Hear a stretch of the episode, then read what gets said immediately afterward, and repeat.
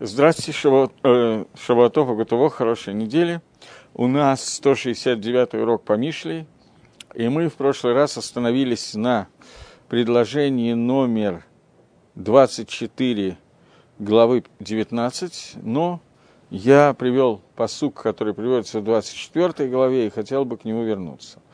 Э, говорит Шлома Амелах, немного сна, немного дремоты, немного уменьши, сон уменьши дремоту и уменьши хибук едаем, вот такое вот положение, когда человек лежит и, скрестив руки, ничего не делает. Объясняет Гаон, что говорит этот посок. Имеется в виду, что человек должен выбрать себе хороший путь и ограду для того, чтобы он мог, этот путь мог осуществляться. Для этого нужно немного сна. Сон – это сон внутри, глубокий сон. Когда человек, мамаш, ешен, находится в состоянии полного сна. Тенума – это следующее, немного дремоты, я не знаю другого русского слова, поэтому так перевел. Это человек, который внешний сон. То есть он находится в состоянии закрытых глаз, но знает все, что сейчас говорится, но глаза его закрыты снаружи. И об этом сказано в Геморе, несколько раз встречается. Ним велоним, эр велонер. Человек дремлет и не дремлет, спит и не спит.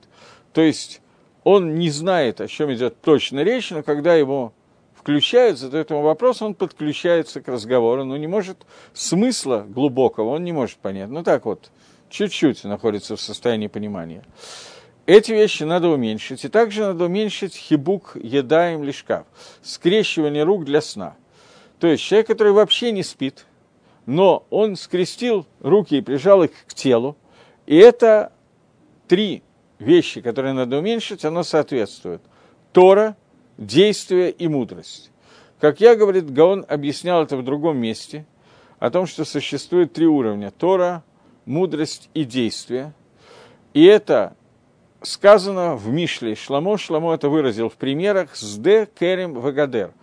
Что это есть поле, есть виноградники, есть Гадер что это садот Карамим Вавадим, которые мы говорили, что это поля, виноградники и рабы, о которых мы говорили раньше. Таким образом, здесь Шлома Амелах призывает нас к тому, чтобы, когда мы выбираем свой путь, мы внутри этого пути сделали определенные ограничения, уменьшили количество сна, дремоты и количество э, ничего не делания, я не знаю, скрещивание рук, когда руки скрещены, и человек ничего не делает. Поскольку мы заговорили об этом скрещивании рук в прошлом посуке, в прошлый раз, поэтому я возвращаюсь к тому, о чем мы говорим. И теперь давайте прочитаем 24-й посук еще раз и увидим, что написано. Он пишет, «Таман эсилиедав бацалахат». То таман – это положит Ацлан, лентяй, свои руки в тарелку. И он объясняет – что это руки, которые находятся за пазухой. Тарелка – это за пазухой, то есть около самого тела. Это руки, которые не возвращаются к устам. И человек, который руки как бы находятся внутри тела, рядом с телом, но не делают то, что должно делать тело. Он не хочет вернуть руки к устам. Имеется в виду человек, как объясняет Гаон Мивильна, человек, который из-за своей лени – уклоняется от двух вещей. Первая вещь – это то, что написано в перке, вот, что действий должно быть больше, чем Тора, которую он выучил. Даже зная Тору, человек должен, мицвод должно превышать количество Торы, которое он выучил, а не наоборот. И тогда дерево, у которого есть много корней, может выдержать. И второе, что здесь сказано, о том, что человек, у которого э, не только мицвод не больше, он ленится сделать больше мицвод, чем Торы, которые ему сообщили, но даже человек, который ту Тору, которую он знает, которая находится у него в устах, его руки не достигают рта. То есть рот и руки разделены. Тора и мицвод у него находятся в состоянии разделения. Этот человек называется отца, Ацаль Ацлан. Я в прошлый раз не успел на эту тему немножко поговорить, поэтому я думаю, что мы поговорим сейчас но тоже коротко. Есть э, Гемора Мишна в трактате Сота. Мишна, которая говорит о том, что существует несколько видов войны. Есть война, которая называется Милхемет Мицва, есть война, которая называется Милхемет Ршут. Больше пока не будем разбирать. Война Милхемет Митсва – это война, когда э, еще Милхемет Хава, вот с нее начнем. Обязательная война. Война, когда на Эрице Сройль нападают враги, и это война, на, на которой обязаны выйти все, включая Калами Хупата, невеста из-под хупы. Она стоит под хупой, собирается или уже успела сказать Гарат Микудеш, вот ты посвящена, и сказали. И начинается война, она обязана идти на войну, как и все остальные. Нету никакого птура, нет никакого освобождения от воинской обязанности, касающейся этой войны. Есть война, которая называется Милхемет Ршут. Вот о ней мне надо поговорить. Милхемет Ршут – это война, которая не обязательная война. При определенных условиях, когда Сангедрин и царь считают, что нужно добавить какие-то площади – земель вокруг Эрицесроя или присоединить их к Эрицесроиль. И здесь есть вопрос, не исключено, что эти земли могут получить к душе святость земли Израиля, не исключено, что не могут, э, зависит от ситуации, в которой Сангедрин и царь решают, что это нужно делать, но выход на эту войну в любом случае называется Милхемет Ршут. Война не обязательная, война, которой ты имеешь право воевать. Обычно ты не имеешь права, но если царь и Сангедрин вместе решают, что ты имеешь право, то здесь ты имеешь право выйти на войну. На эту войну выходят тоже все, но до определенного предела. Встает перед армией Коэн Машех Милхама, Коэн, который помазан на войну, и говорит, тот, кто построил дом и не жил в этом доме в течение года, не идет на войну. Тот, кто посадил виноградник и не ел плоды этого винограда, не идет на войну. Тот, кто э, женился и не жил с молодой женой в течение года, не идет на войну. Тот, кто боится, тот не идет на войну. После чего все вышеупомянутые уходят. Вопрос, который здесь есть, тот, кто боится. Кто называется человеком, который боится? Пшада Пашут, и так говорят Рабону в Мишне, что боится человек, который боится звуков выстрелов, э, лошади ржут, мечи бьют, щиты, на тебя бежит атака. Этот человек может испугаться, захотеть убежать. Если один человек начинает убегать, он толкает другого, бегут уже двое, и в результате это может перерасти в панику, и один такой человек может погубить всю армию. Поэтому человек, который боится, он не может идти на войну, и это первый пшат Рабона. Второй пшат, который мне сейчас больше нужен, это пшат объяснения, которое дает Раби Йоси в Мишне в Сота. Раби Йоси говорит, что человек, который боится, это человек, который понимает, знает, что убивает во время войны не вражеский меч – не выстрел из танка, а убивает авейра, который сделал человек, преступление, которое есть у человека. И он знает, что у него в руке, в руке тахат едо, под его рукой, у него в руке есть преступление, которое было сделано, и за которое он не сделал шувой. Такой человек не может идти на войну, потому что он знает, у него есть страх того, что его убьют, и, соответственно, он недостоин, Милхемет Ршут, недостоин присоединять земли к Эрец Исраэль. Мишна спрашивает, преступление, о котором идет речь, человек, у которого есть преступление, не идет на войну. А в Ирак и Гонма преступление, как, например, что? И говорит Мишна, что это, например, тот человек, единственный пример, который приводит Мишна, тот человек, который разговаривал между надеванием ручного и головного тфилин. Вначале надел ручной тфилин. Когда человек надевает ручной тфилин, есть разные мингагим, разные обычаи. Э, Шульханорах Пасак, что он говорит одну броху перед надеванием двух твилин. Он говорит броху Ашер Китшану Бамитсвой Савацивану, тот, кто рассветил меня своими заповедями, и заповедовал мне надевать твилин. После чего он надевает ручной твилин и сразу же головной твилин, не говоря ни звука между этим. Нельзя даже амен отвечать, если ты в синагоге находишься и слышишь браху.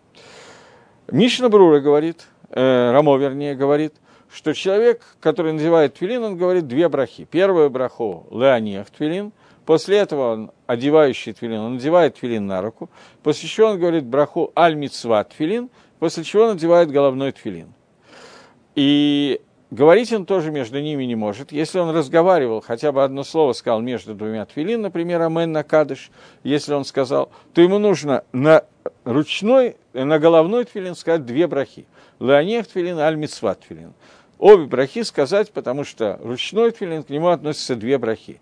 И леонех твилин, одевать твилин, и аль-мицва твилин, мицва твилин. По Михабару, по Шульханоруху есть только одна браха, которая относится к обоим твилин. Если он заговорил, он должен говорить вторую браху. А по Мишне Брури, так Мишне Брури Пасак Кирамо, что надо говорить две брахи, и если говорил, то надо на ручной сказать одно, а на головной две других брахи. Но делать этого лакатхила изначально не, нельзя. И человек, который нарушил, то он не может идти на войну, поскольку он разговаривал между тфилин. И вот я хотел остановиться на, на каком-то минимальном понимании, что значит гефсек, э, разрыв между заповедью тфилин шельят и тфилин шельрош. Заповеди тфилин ручного и тфилин головного. Э, когда Амисраэль находились около горы Синай, то до этого Всевышний предложил дать Тору всем народам мира, и каждый и каждый из народов объяснил, почему то, что написано в Торе, противоречит идее того, что этот народ примет Тору. Гемора приводит два примера, говорит, что это было со всеми народами, но Гемора приводит два примера народов, которые находились у горы Синай, и это Исаф и Ишмаэль, и почему они отказались принять Тору. И говорит после этого, что после того, как все народы отказываются принять Тору, Гаон Мивильна приводит Мидраш, который рассказывает о том, что после этого все народы ждали. Израиль, последний из народов, последняя попытка. Если он примет Тору, то все хорошо – если он отказывается принимать Тору, то мир будет разрушен, потому что мир без Торы не имеет никакого смысла. Они уже отказались принять Тору, поэтому сейчас все зависит от народа Израиля, и они горячо поддерживали идею того, что Израиль сейчас получит Тору, и все станет на свои места, и мир будет существовать, и они тоже не вымрут. И в тот момент, когда Ам Исраэль согласился принять Тору, говорит Мидраш, что каждый из народов мира, вернее, ангел каждого народа мира, все ангелы, которые были, дал Амисраэлю подарок две короны. Каждый еврей получил по две короны. Одну корону, которая соответствует слову «наасе», другое слово «нишма». И говорит Мидраш, что «наасе» и «нишма» – это тогда, когда все народы мира, ангел каждого народа давал подарок народу Израиля, два из ангелов, ангел Исава и ангел Ишмеля, дали ему по короне. Один дал в подарок корону Наасе, это Исав. Второй дал подарок корону Нишма, это Ишмаэль.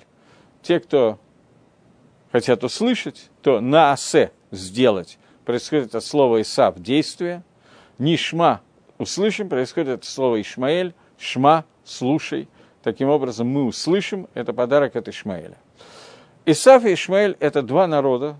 Суть Исава – это действие, но действие, антидействие – действия, не те действия, которые предписаны Всевышним в этом мире, действия, которые, при, при, э, которые человек обязан делать в этом мире, это действия мицвод, которые соединяют нас со Всевышним. У Исава, идея Исава состоит в том, я об этом уже как-то говорил, что Исав происходит от слова «асуй», сделанный, завершенный, доделанный. Суть Исава состоит в том, что ничего в этом мире доделывать не надо.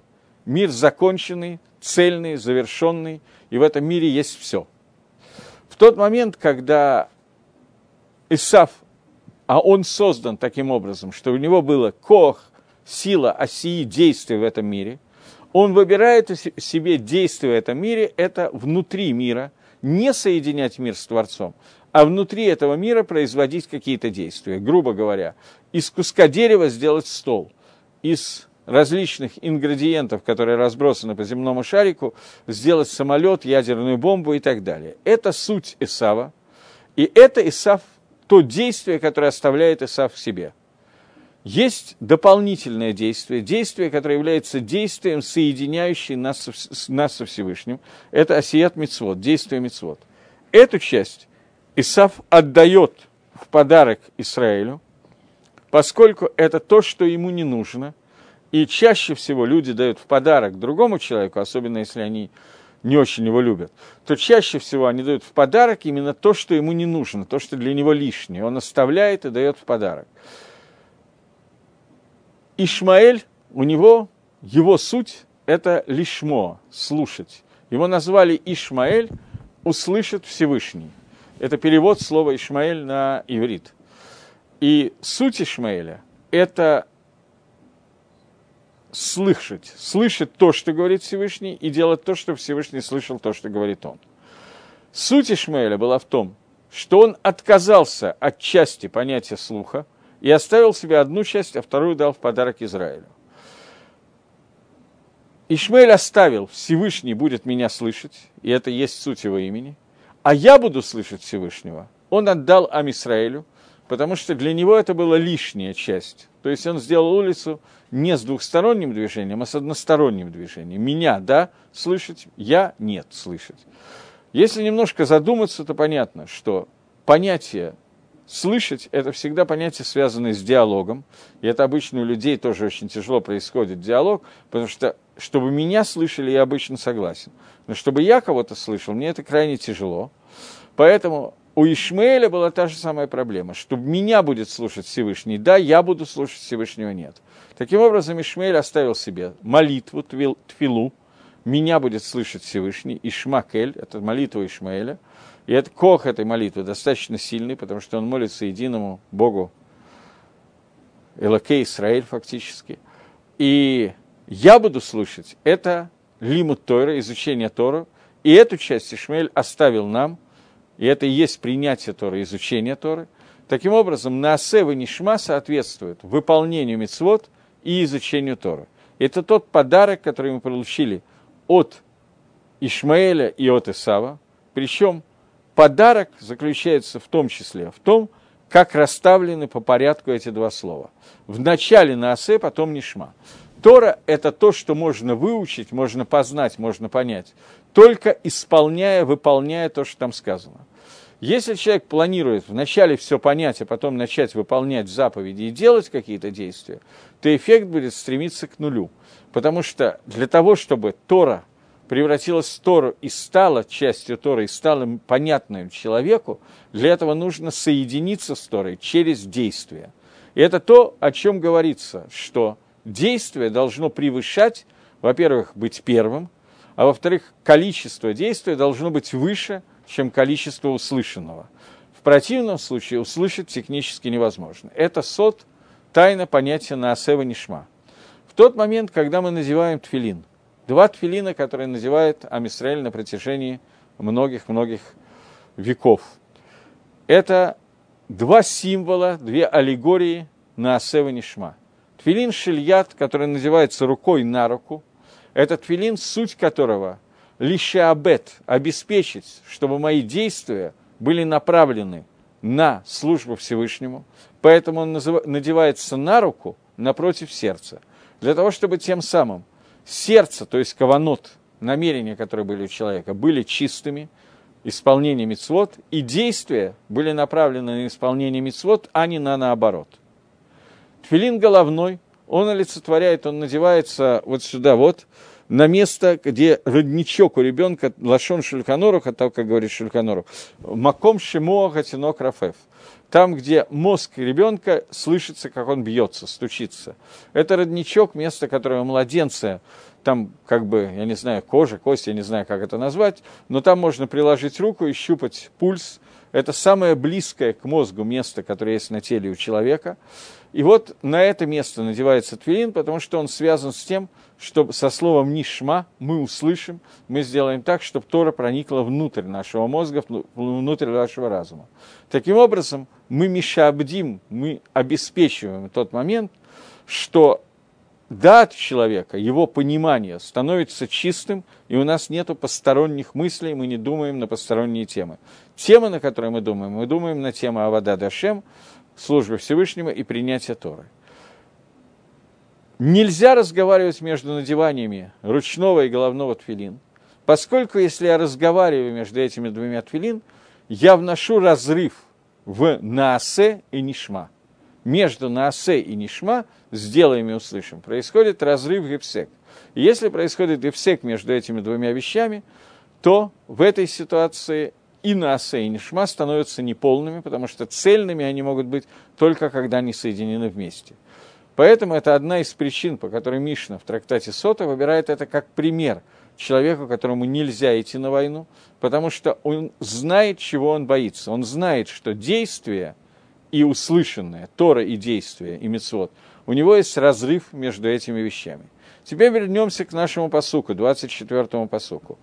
Человек, который складывает руки, кладет их в тарелку.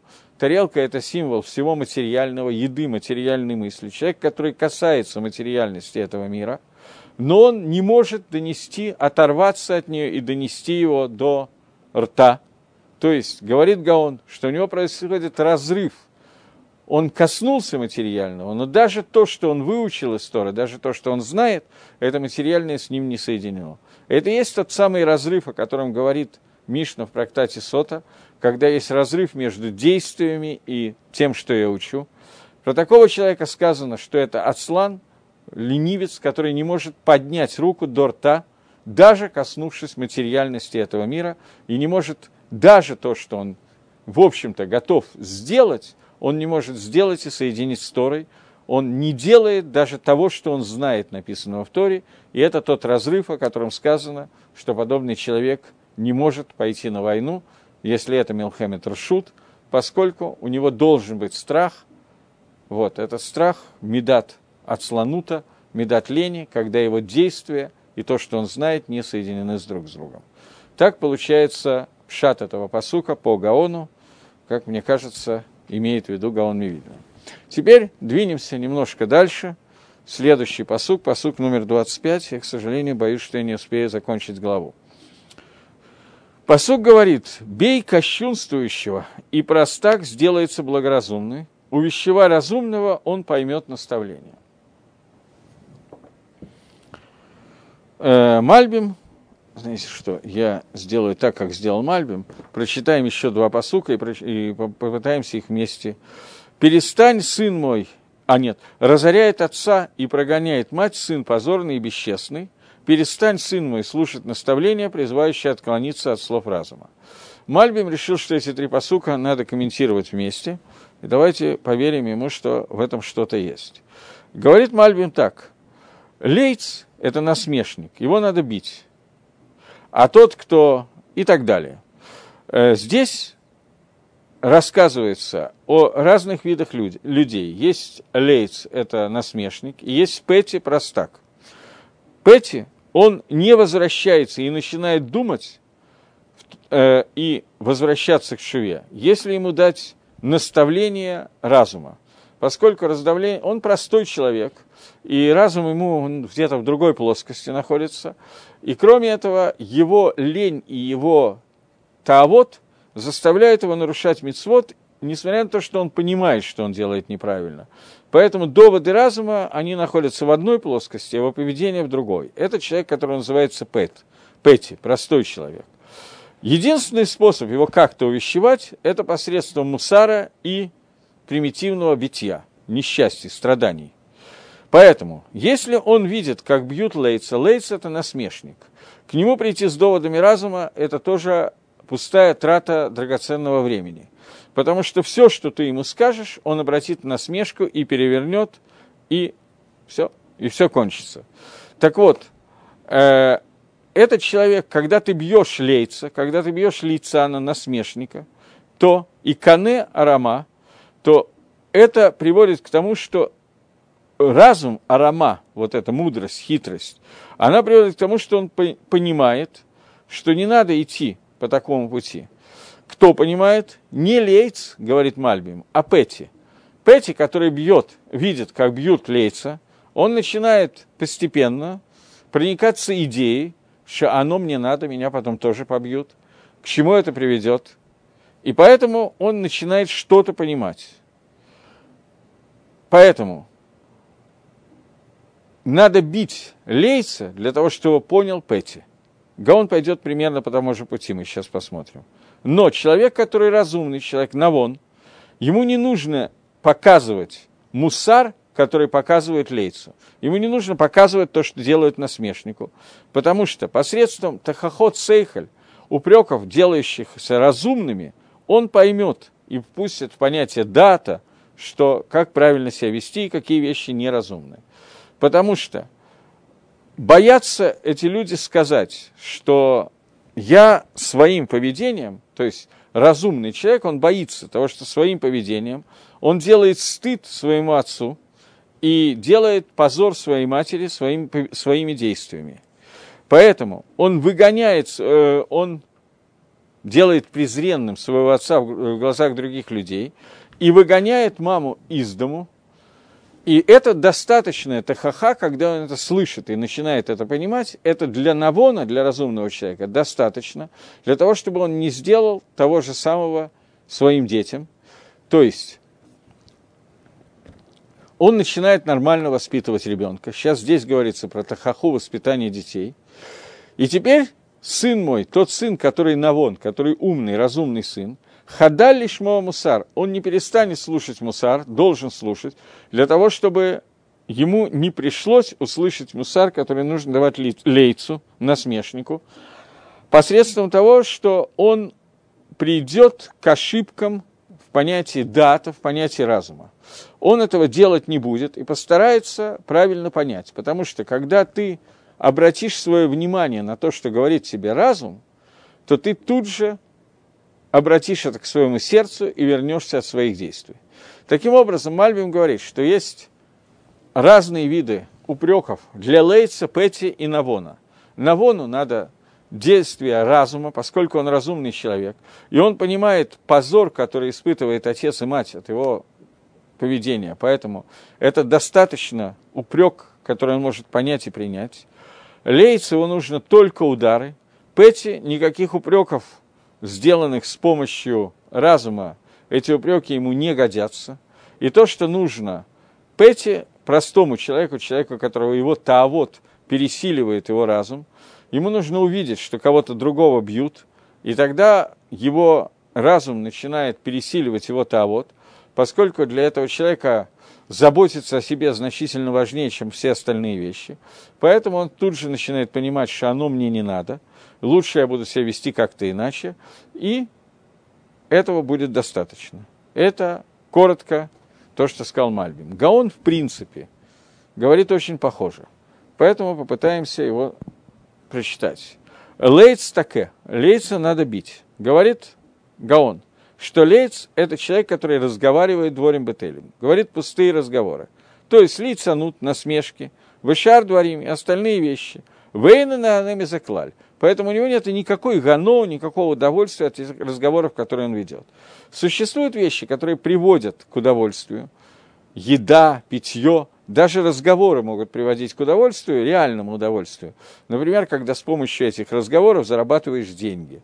Но когда с помощью пустых разговоров есть удовольствие только от того, что мы посидели и потравили на кухне вечерком в течение пяти часов подряд какие-то майсы, то это удовольствие, оно только, ну я не знаю, как это назвать, внешнее удовольствие, удовольствие, которое не доходит до тела. И известно, что никакой пользы от этого для тела нету. И поэтому невозможно этого человека убрать от этих пустых разговоров с помощью тахоход, с помощью упреков от его лицанута, от его насмешек. Потому что он и сам знает, что никакой пользы нет в том, что он говорит какие-то двори мигулим, какие-то вещи, которые могиль. Никакого толку с этого нет, и он все равно разговаривает. Поэтому объяснить ему, что ты знаешь, ты просто тратишь время зря и так далее. Он это и так знает. Здесь это не поможет. Поэтому такого человека он понимает только язык, который называется лец таке. Лейца, лейца побей. То есть он понимает только язык несчастья, страданий и сурим. И тогда, когда он увидит, или кто-то другой увидит, что его хемда, его страсть доводит до Исурим, до несчастья и страданий, тогда он оставит свои плохие пути, поскольку опасно как бы, поэтому он их оставит. Пэти – это простой человек, он ярем, он станет более хитрым, более мудрым. Что имеется в виду? Человек, который, слово Пэти происходит от слова питуй. Питуй – это соблазнение. Человек, которого соблазняется из-за своих тавод, то есть Мальбим это много раз пишет, Гаон здесь согласен, но он этого не пишет здесь, но Мальбим это писал в других местах очень много раз, что Петти – это человек, который не может выстоять перед петуя своих МД и Тавы. Реально он согласен с законом Торы, он понимает, что он сейчас собирается сделать ошибку, он знает, что он делает неправильно, но при этом он считает, что... То есть он даже не считает, а просто его Тава сильнее его разума. Вот. Такой человек называется Пэти. И он не может выдержать этих тавод. У Маданим ланавшо и наем. И те Маданим, те удовольствия, которые приходят к его душе, они заставляют его совершать ошибку. И когда он видит, что лейца бьют, просто наблюдает за этим наказанием, наблюдает за человеком, у которого есть Исурим, несчастье, страдания. Тогда он вдруг резко сделается арум. Арум – это хитрый, мудрый. Как? Не-не-не, здесь это нет. Здесь имеется в виду именно резко умнеет и хитреет, начинает понимать в своем дате, что к чему, и говорит, зачем мне идти вслед Гевеля времени, пустого времяпрепровождения. Бетануги Маданим, который дает какое-то удовольствие, но удовольствие, которое ничего не стоит. Ведь вот, это же как цель овер, это какой-то как тень, которая проходит, и вот ее нету. Какой смысл мне на это тратить время? Поэтому, что происходит дальше? Коль таваат тумар лемар мимавит. И все тавод, которые могут таким образом произойти, они становятся более горькими, чем смерть. Здесь я э, хотел открыть один посук Кагелите, но, к сожалению, по причине, о которой я уже говорил, я забыл взять Кагелет с Раши. Но посмотрим хотя бы, как Кагелет просто пишет.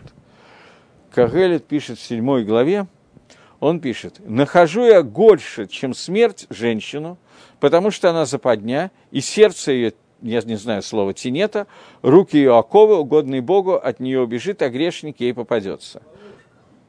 Тинета – это ловушка? Серьезно? Потрясающе. Никогда бы не подумал.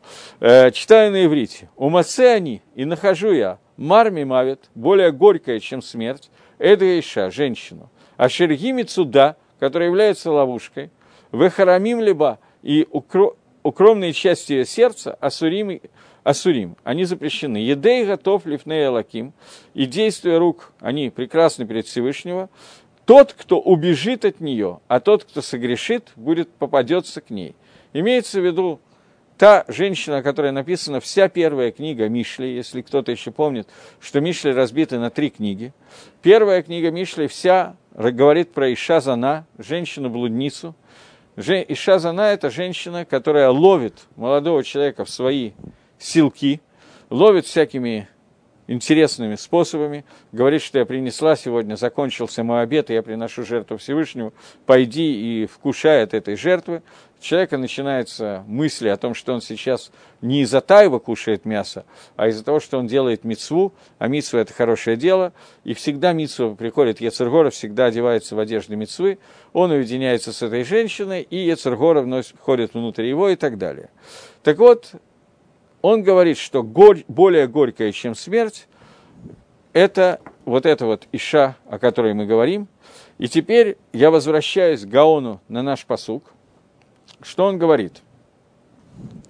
Что человек, который Пэти, видя, как бьют лейца, он начинает думать, что ведь это как цель Авер, это как тень, которая проходит. А все таавод, которые есть, а мы говорили, что Иша Зана, которая написана книга Мишли, это Таева и Химда, то все таавод, которые пройдут, это то, о чем говорит Шлома Амелах в Кагелите, что они более горькие, чем смерть. И таким образом человек не даст себя больше соблазнить. Что означает более горькие, чем смерть? Там объясняет Раша в Кагелите. Насколько я помню, речь идет о том, что э, что такое мавит, в принципе, понятие мавит.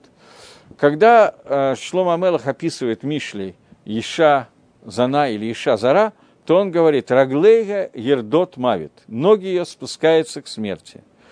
Э, смерть – это отделение от Творца. Ноги – это нижняя часть человека, нижняя часть Ишизаны, ноги, ступни, они находятся в том месте, где находится геном. То есть они растут прямо из генома. И это то, о чем сказано, что есть сказано, я так легко говорю, э, тоже в книге Песхей Шарим Рафази Кицкаковера, он пишет о том, что существует два вида Ецергары. Ецергара мужского рода и Ецергара женского рода.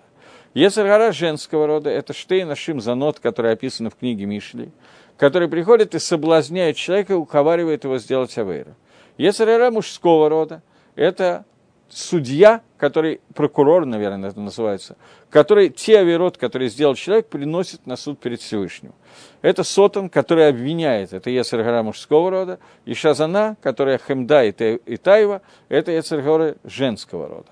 Таким образом, Раглейга Ирдот Мавит, ноги ее, они спускаются к смерти. Это означает, что эта Иша, она приводит человека к нарушению Торы, которое отделяет от Всевышнего. Отделение от Всевышнего называется смерть. Чтобы это как-то очистить, то их ноги доходят до генома, и человек попадает в геном, где технически он может очиститься от той аверы, которую он сделал, в зависимости от количества, качества и пропорций между аверот и митцвот. Но это называется ирдот мавит, спускается до смерти, отделяется от Творца и доходит до генома. Теперь, это то, о чем говорит здесь э, Гаон, который говорит, что коль таават хамур мимавит, тумар мимавит, все таавот, которые есть в этом мире, они еще хуже, чем смерть. То есть это смерть, которая приводит к гейному, не просто отделение от Творца, а отделение от Творца, которое ведет в гейном. Это то, что я делаю. И человек, который это продумывает, то есть Петти, который видит, как наказывают лейца, он делает вот эту цепочку размышлений, которую мы только что Гаон нам привел, и говорит, что подобный человек лои нех от смолит потот, то он не дает себя больше соблазнить. Таким образом, что означает, что он становится более арум, это не коварство в данном случае, это именно мудрость в данном случае, что он мудреет настолько, что несмотря на то, что он и раньше знал, как правильно себя вести, но он не мог выдержать испытания, теперь, когда он видит Исурим, несчастье, страдания, которое приходит на другого человека, который леец, то он понимает, что все, что он может сделать, дает сиюминутную какую-то прибыль, гану, которая реальной прибыли, никакой нету с этого, даже для тела, и поэтому он не дает себе леет потот, чтобы не оказаться в состоянии еще более горьким, чем смерть, то есть не оказаться в геноме. Ваехла навон Евиндат. Следующее продолжение. Тот, который упрекает мудрого человека, то этот мудрый человек начнет понимать и достигнет дата. То есть навон, он не делает никакой вещи, Вело тагиабо яд, и к нему не приходит, не надо до него дотрагиваться рукой. То есть Навон – это мудрый человек, который в состоянии понять, когда ему объясняют. Его не надо бить, ему не надо показывать, как бьют кого-то другого. Но тахоход, который ты ему должен сделать, упреки, они должны быть сделаны словами. Вугуба от смой виндат. И тогда он начнет понимать и достигнет состояния дат. Я много раз говорил, что бина – это анализ, который делает человек, когда речь идет о человеке. То бина – это анализ, который делает человек – и дат – это результат анализа, который входит в человека настолько, что он михубар, он соединен с человеком, и все его качества, все его метод, медот работает в соответствии с тем, что он понял и осознал. Поэтому человек, который навон, он явин дат, он поймет и достигнет дата, потому что Энбина эндат, если нет разума, если нет познания и анализа, то невозможно дойти до состояния хибура, соединения, когда качество соединяется с пониманием. Энбина эндат. Викивант шишму навон, поскольку этого человека называют навоном, то он явин дат, он поймет и достигнет состояния дата, и об этом сказано. Тахат гаараба мивин, мегакот ксильмея что одна гора, одну, один упрек, который говорится понимающему, это выше, чем сто ударов, которые даются глупцу к силю. Потому что с ним можно общаться, объяснить, и путем анализа разума он начинает каким-то образом понимать.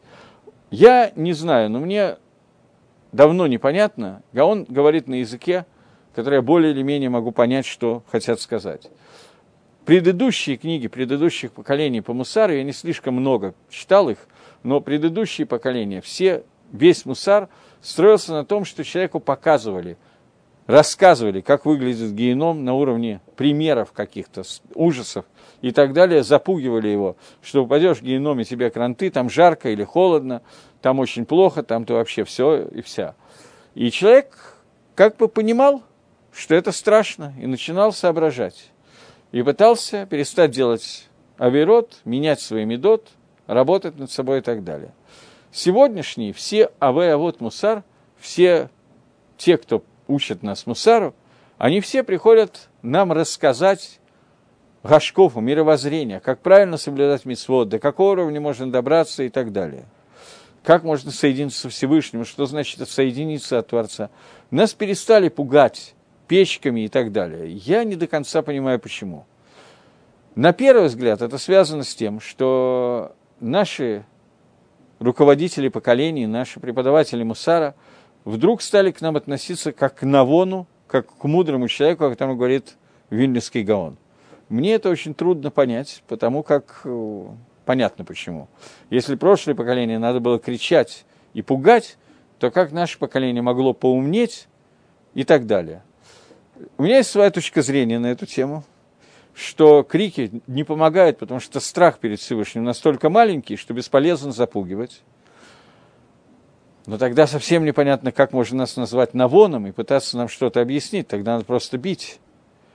Короче говоря, у меня есть некоторое недоумение по поводу того, как правильно воспринимать, учить мусар и так далее. Но то, что запугивать нас стало почти бесполезно, я с нашими... А вот мусар согласен, не дойдет, не помогает. Тем не менее, каким-то образом, когда рассказывают о том, что такое Всевышний, и о том, что такое удалиться от него, какое-то впечатление это все-таки производит. И, вероятно, тот путь, который выбрали, раз нам страх не помогает обить, мы, в общем-то, знаем, что били много раз, и почему не помогает, тоже непонятно. И теперь современный мусар в основном идет через доводы разума. Я вижу, что многим людям это единственный способ, который каким-то образом доходит. Я не имею в виду, что мы поднялись на более высокий уровень, чем прошлое поколение. Это, мне кажется, что упали еще ниже. Но все-таки Дерих Навона каким-то образом, какая-то нагия, какое-то прикосновение у нас остается. Вот. Еще один посук, который Мальбим нам уже рассказал, а Гаона мы сейчас прочитаем, это посук номер 26, который говорит, «И нахожу я, что...» а, э, Нет, 27. Сейчас, секунду. 20, 26. Он говорит, э, «Вот я нашел...» Нет, секунду.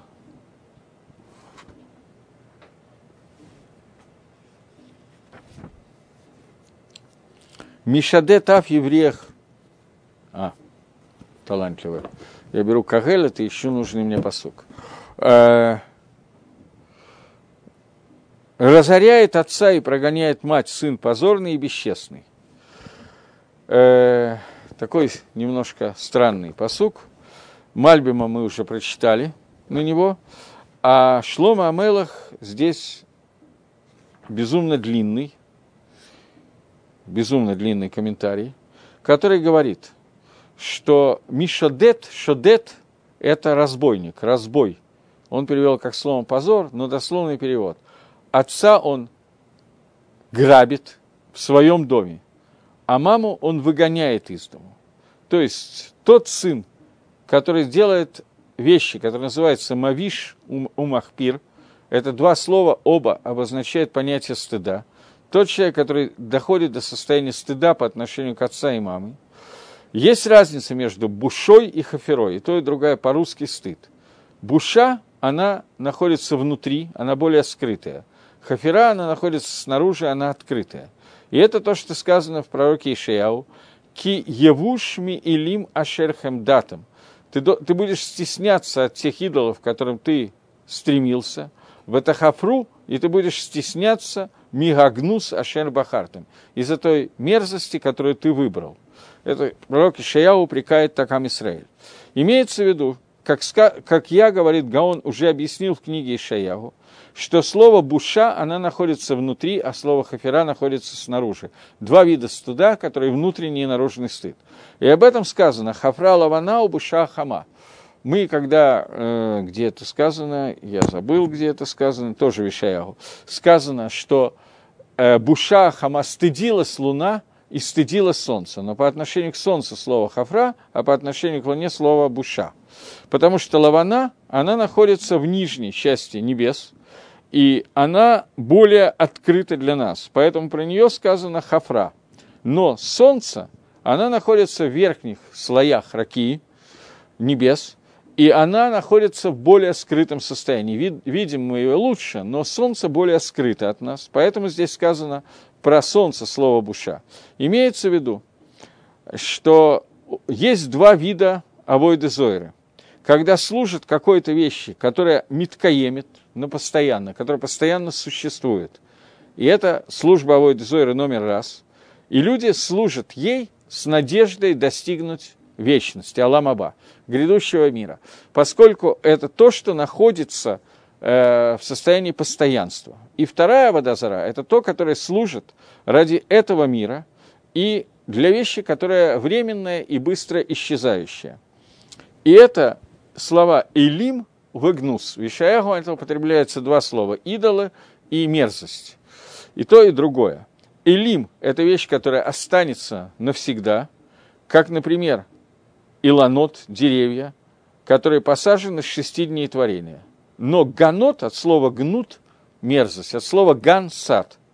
Это не те вещи, которые всегда и вечно существуют.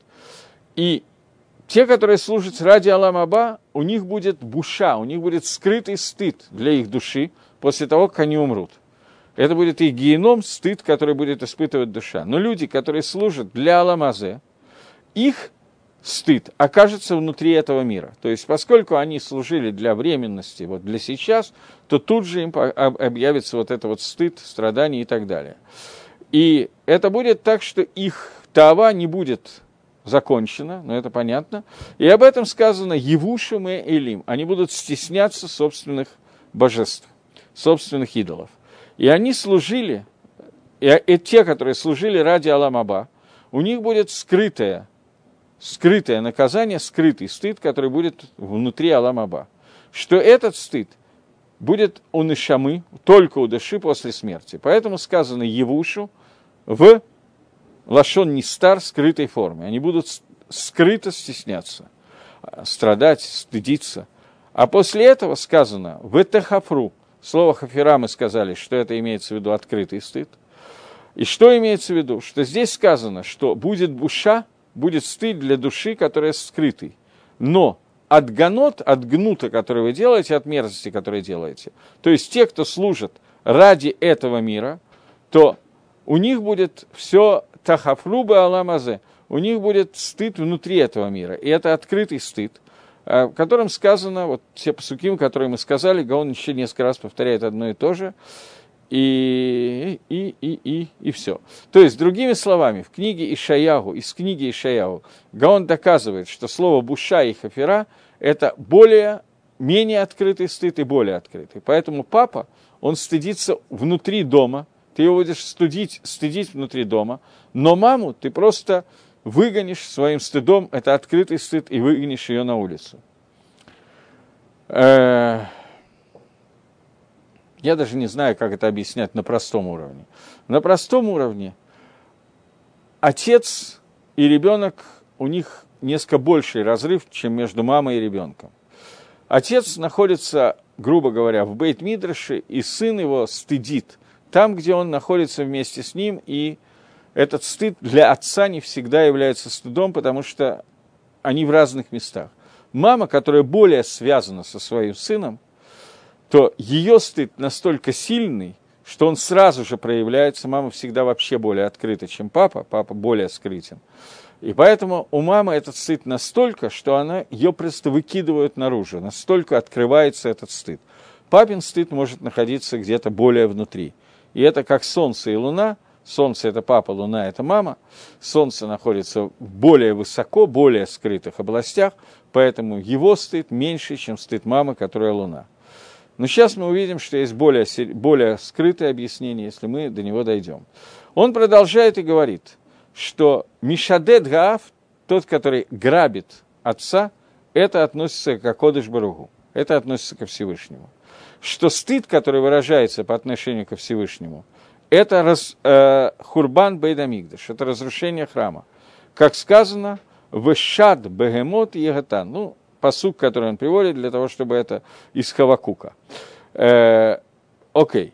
Потому что, что, что относится, как, как реагировать отцу на то, что его дети выгнаны в Галут? И это стыд Всевышнего, который находится внутри, когда разрушается Бейдамигдаш, а Амисраэль уйдет в Галут, то есть, что останется во время для Всевышнего, во время, когда его дети уходят в Галут. И еврея Хаэм, выгнать маму. Что такое выгоняется мама? Об этом сказано, что своими грехами вы выслали свою маму. Что это означает? Что страдание отца, вот этот стыд, он находится в скрытой форме, а мама, страдание мамы, оно видно всем. Мама – это в данном случае, то, ну, подождем, я еще немножко прочитаю, потом обсудим. И еще, что такое Мишадедаав? Еще один комментарий. Это разрушение первого Бейтмикдаша, а выгнать маму – это разрушение второго Бейтмикдаша. Первый Бейтмикдаш называется папой, второй – мамой. Бен Мивиш, сын, который стыдит, это первые поколения, которые были во время разрушения первого храма, и их авирот происходили бесетр, в скрытой форме. Как сказано в Зогар, в Паршатке того, а во втором храме употребляется слово «махпир», которое говорит о том, что авирот во время второго храма, из-за которых разрушен второй храм, они были бы гилы, они были в открытой форме.